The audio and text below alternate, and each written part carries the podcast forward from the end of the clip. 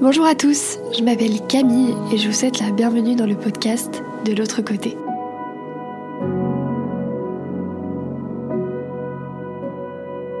Dans ce podcast, nous échangeons autour du deuil. Pour chaque épisode, vous retrouverez une ou plusieurs personnes venues témoigner de leur histoire. Comment une perte, un manque, une séparation sont venus changer leur vie à tout jamais.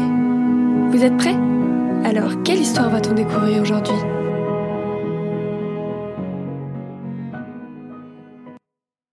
Aujourd'hui, on va écouter le témoignage de Mélanie, qui est coach de vie pour les proches et les aidants des malades du cancer. Elle va nous parler des deuils les plus marquants qu'elle a dû faire dans sa vie, puis également de son métier. Elle va nous raconter euh, comment ça se passe. Je vous laisse euh, écouter la suite pour euh, découvrir son témoignage.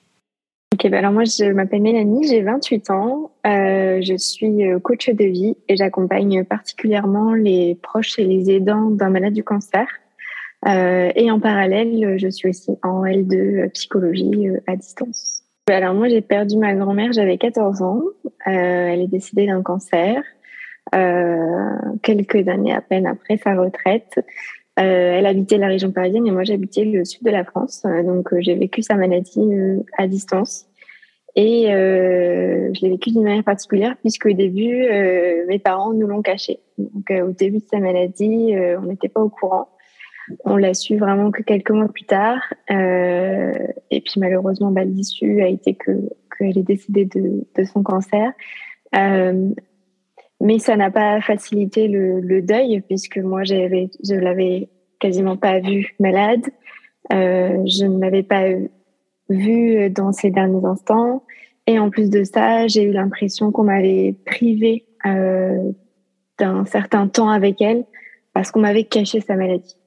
Et c'est vrai que quand elle est décédée, je me suis dit, bah, si, euh, si, on, si on me l'avait dit plus tôt, euh, peut-être que j'aurais fait plus, peut-être que j'aurais fait ça en plus, peut-être que j'aurais fait ça mieux, etc. Et euh, ça a été déjà, euh, ça a été compliqué parce que j'étais dans, le, dans la culpabilité et euh, je me disais, si je l'avais su plus tôt, peut-être que j'aurais pu faire autre chose. Et, et ça, ça n'a pas aidé pour, pour que j'avance dans mon deuil. Euh, à mes yeux, ça a été le deuil le plus long et le plus difficile que j'ai traversé puisque euh, euh, j'ai mis une dizaine d'années à me sentir sereine par rapport par rapport à cette histoire, par rapport à son départ. Et sa maladie et son départ ont conditionné mais vraiment toutes mes études supérieures puisque quand j'ai quand j'ai décidé j'avais 14 ans. Après, je suis rentrée au lycée. Donc, j'avais pour projet d'être euh, de travailler avec les personnes âgées parce que comme j'avais été loin de ma grand-mère, pour moi, je me faisais un devoir d'être auprès des personnes âgées qui n'avaient pas de famille. Et puis après coup, je me suis dit, bah non, euh, je pourrais faire autre chose. Donc, euh, j'ai visé médecine pour faire oncologie, pour sauver des gens du cancer. Et puis, j'ai pas réussi médecine, donc j'ai fait trois années de STAPS. Mais en STAPS, j'étais dans une filière sport pour la santé. Donc, mon but, c'est de travailler avec des personnes atteintes de cancer et donc de donner des cours de sport adaptés à ces personnes-là. Donc vraiment, ça a, ça a été le fil conducteur de toutes mes études. Euh, et après, euh, voilà, ces dizaines d'années, euh, j'ai compris qu'en fait, je, je, cherchais à avoir des réponses, je cherchais à comprendre euh, pourquoi, pourquoi ma grand-mère, euh, pourquoi nous, et comment surtout la maladie l'avait emmené jusque jusqu'à la mort en fait.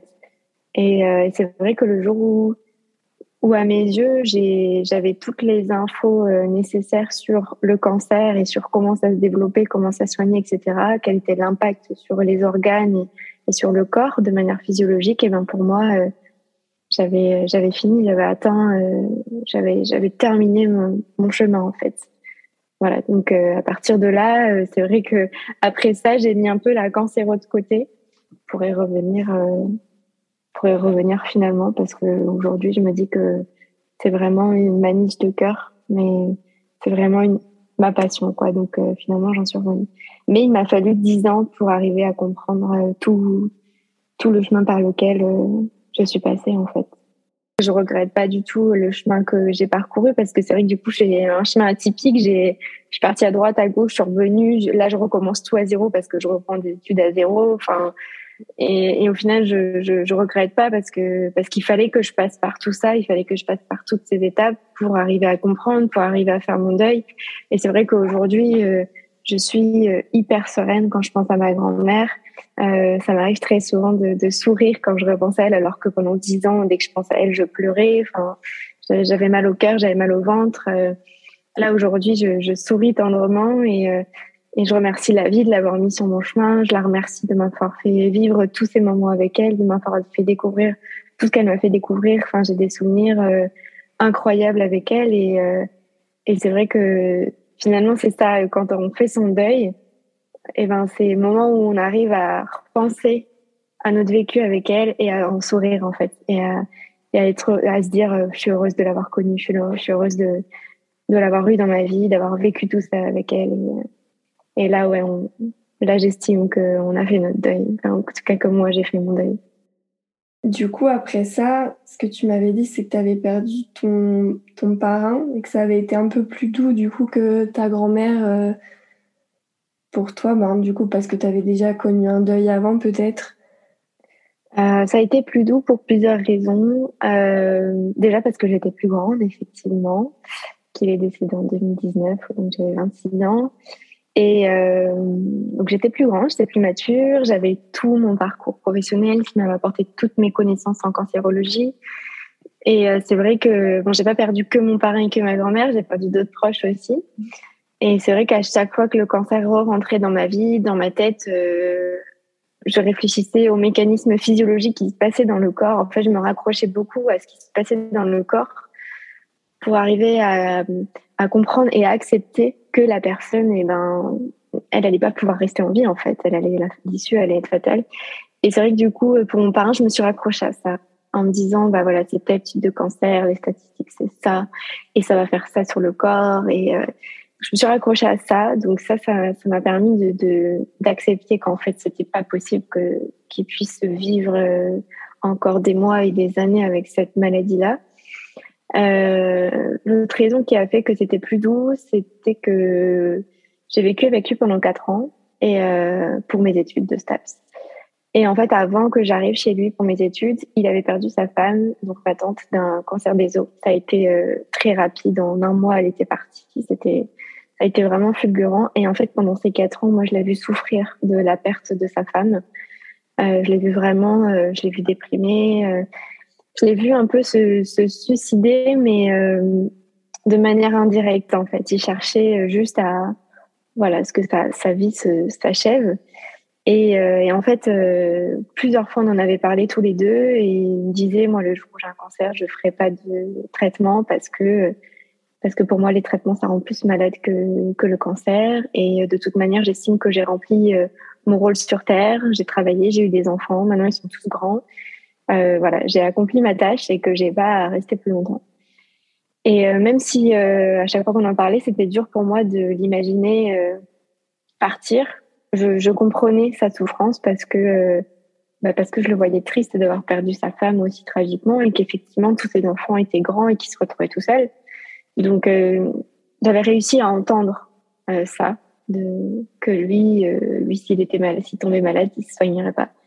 Et puis bah je pense maintenant avec le recul qu'il il se sentait malade depuis euh, depuis plusieurs temps et puis euh, est venu le jour où euh, voilà l'annonce du cancer était là et ça a été aussi très rapide ça a été vraiment fulgurant puisque en, depuis l'annonce du cancer jusqu'à son décès il s'est écoulé trois semaines trois semaines et demie et en fait il s'est laissé couler parce que bah, on savait tous que de toute manière si s'il était malade il se soignerait pas et, euh, et puis, euh, il s'est laissé couler, en fait. C'est vraiment, c'est vraiment ça. Il s'est laissé couler. Il a su qu'il était malade. Il s'est laissé couler. Et, euh, et quand il est mort, ça a été euh, quelque chose qui m'a aidé aussi à accepter le fait qu'il soit parti. C'était le fait que bah, lui, de toute manière, euh, il se serait jamais soigné. Il, il le voulait pas.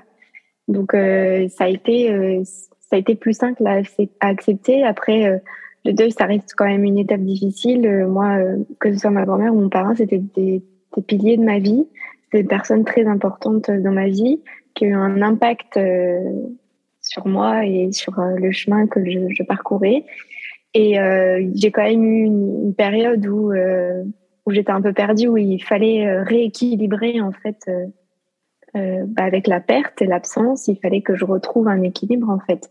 Donc il y a quand même eu quelques mois où d'errance. Je disais à tout le monde, je, je, je erre en fait. Je savais pas trop où j'étais, je savais pas trop ce que je faisais. Euh, ça, les choses avaient pas trop de sens. Euh, j'étais très en colère. Et puis après, euh, et puis après les choses se sont, les choses se sont apaisées et euh, et aujourd'hui c'est pareil.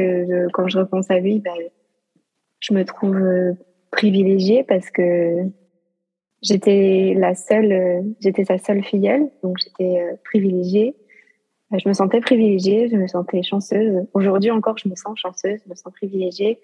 Et, euh, et je remercie euh, mes parents, je remercie la vie d'avoir mis cette personne dans ma vie. Quoi. Donc, euh, qu'aujourd'hui, euh, voilà, j'estime avoir fait mon deuil parce que, parce que quand je repense à lui, bah, je, je souris. Quoi. Et, et je me dis qu'en plus de ça, nos proches, quand ils partent, ils partent pas vraiment. Il est, on est une toute petite part d'eux parce qu'ils nous ont forcément inculqué des valeurs et des principes et ils nous ont forcément appris des choses. Et donc nous, on les, on les transpose dans la vie de tous les jours, on les fait vivre dans la vie de tous les jours et donc on est un petit bout d'eux en fait. Donc euh, et c'est vrai que des fois quand je fais certaines choses, bah, je me dis ah bah ça je l'ai fait avec pas ou alors ah bah ça ça c'est ma mis tout craché. Donc je sais que finalement ils sont pas vraiment partis, ils sont ils sont toujours là hein, en moi quand j'ai eu toutes les réponses à mes questions, j'ai mis la cancéro de côté et je me suis dit, euh, bah non, c'était qu'une étape de ta vie, c'était c'est pas vraiment toi, donc euh, je passe à autre chose. Et puis euh, quand j'ai entamé ma reconversion en tant que coach de vie, pour moi, je voulais être coach de vie tout simple en fait, juste accompagner dans les difficultés de la vie, etc. Et en fait, je sentais que c'était pas quelque chose qui me transportait en fait, c'était pas quelque chose qui m'animait je trouvais que c'était un peu redondant. Il y a beaucoup de coachs de vie, en fait, un peu partout sur les réseaux, etc. Et je trouvais que c'était très redondant. Et, euh, et bon, bon je, me suis, je commençais à me lasser, à perdre un peu espoir sur le fait que j'allais pouvoir vivre de mon activité, etc. Et puis, j'ai repris un coaching avec, euh, avec une coach en business. Et en fait, en, en échangeant au cours d'une séance comme ça, je lui raconte mon parcours, euh, comme je viens de le faire avec toi. Et elle me dit mais c'est ça en fait. Elle me dit mais pourquoi euh, tu coacherais pas euh, Elle me dit au départ les malades du cancer.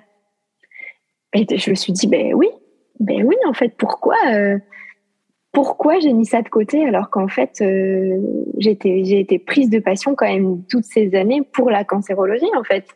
Et je me suis dit mais oui pourquoi? Et en fait moi j'ai ajusté le projet en mode je vais plutôt aider les aidants et les proches parce que de un je trouve qu'il n'y a pas assez de choses mises en place pour les aidants et pour les proches. Euh, on est un peu, euh, c'est vrai que dans le parcours de soins, tout est centré sur le malade, ce qui est euh, logique, totalement logique. Je viens pas dire le contraire.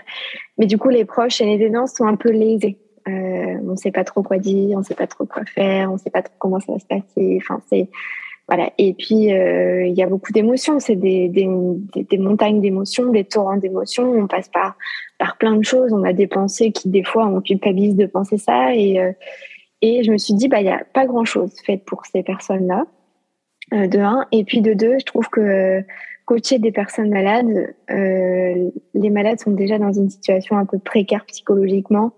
Euh, voilà, ils sont atteints physiquement. Très souvent, il y a une dépression un peu cachée, etc. Et je me suis dit que j'étais pas la bonne personne pour coacher des malades et que le coaching, c'était pas non plus le bon outil pour ces personnes-là dans leur étape de vie, dans cette étape-là de, de leur vie en fait. Pour moi, euh, les malades ont plus besoin d'un suivi psychologique avec une psychothérapie, etc., que qu'un coaching. Donc, euh, donc je me suis du coup recentrée sur euh, les aidants et les proches. Euh, j'ai bien fait la distinction entre les aidants et les proches parce que on peut être proche sans forcément être aidant. Euh, et donc aujourd'hui, euh, j'accompagne les deux. Alors je suis en plein lancement de mon activité c'est tout nouveau, c'est tout récent.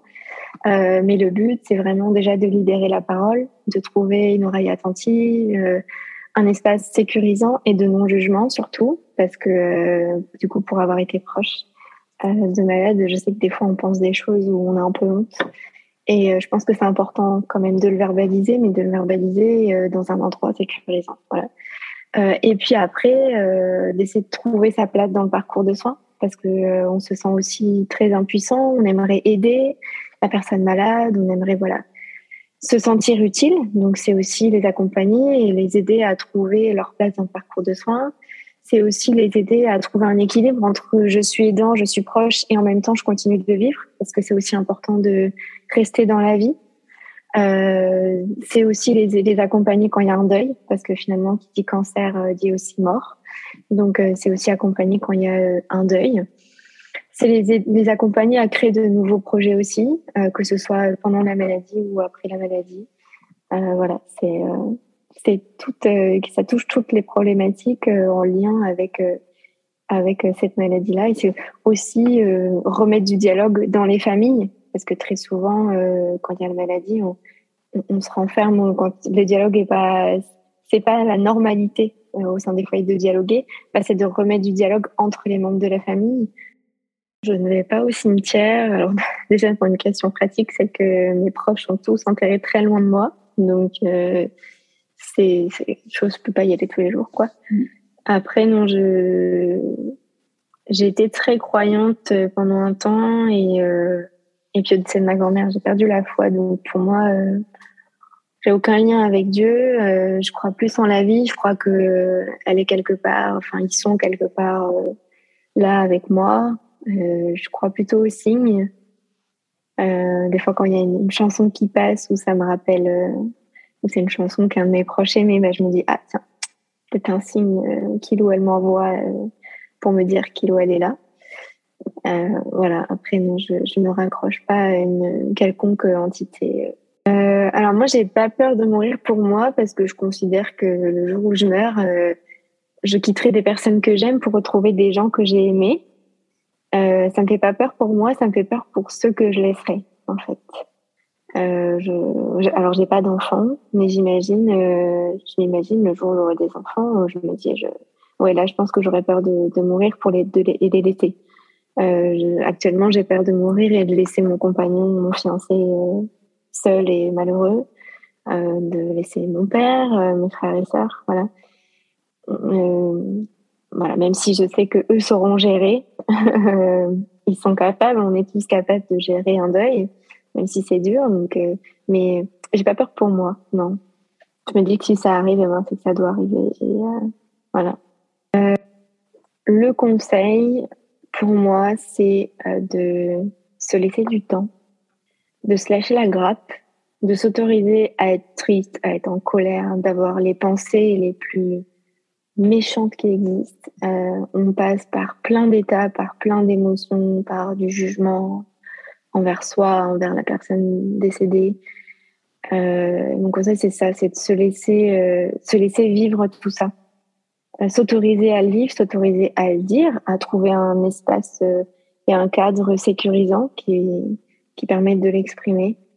Et euh, de se laisser du temps, de se laisser du temps et de faire confiance à la vie, de faire confiance au temps, euh, tout ça, ça fait très bien son œuvre et, euh, et on finit toujours par s'en sortir.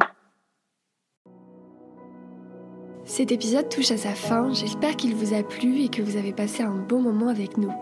Si vous aussi vous avez envie de partager votre histoire, je serai plus que ravie de vous accueillir à mon micro. N'hésitez pas à me contacter par mail ou sur les réseaux sociaux du podcast que j'ai mis en description de l'épisode.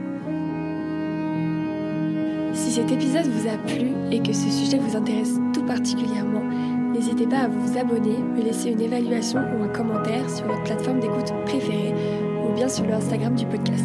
Merci pour votre écoute et à très bientôt dans un prochain épisode.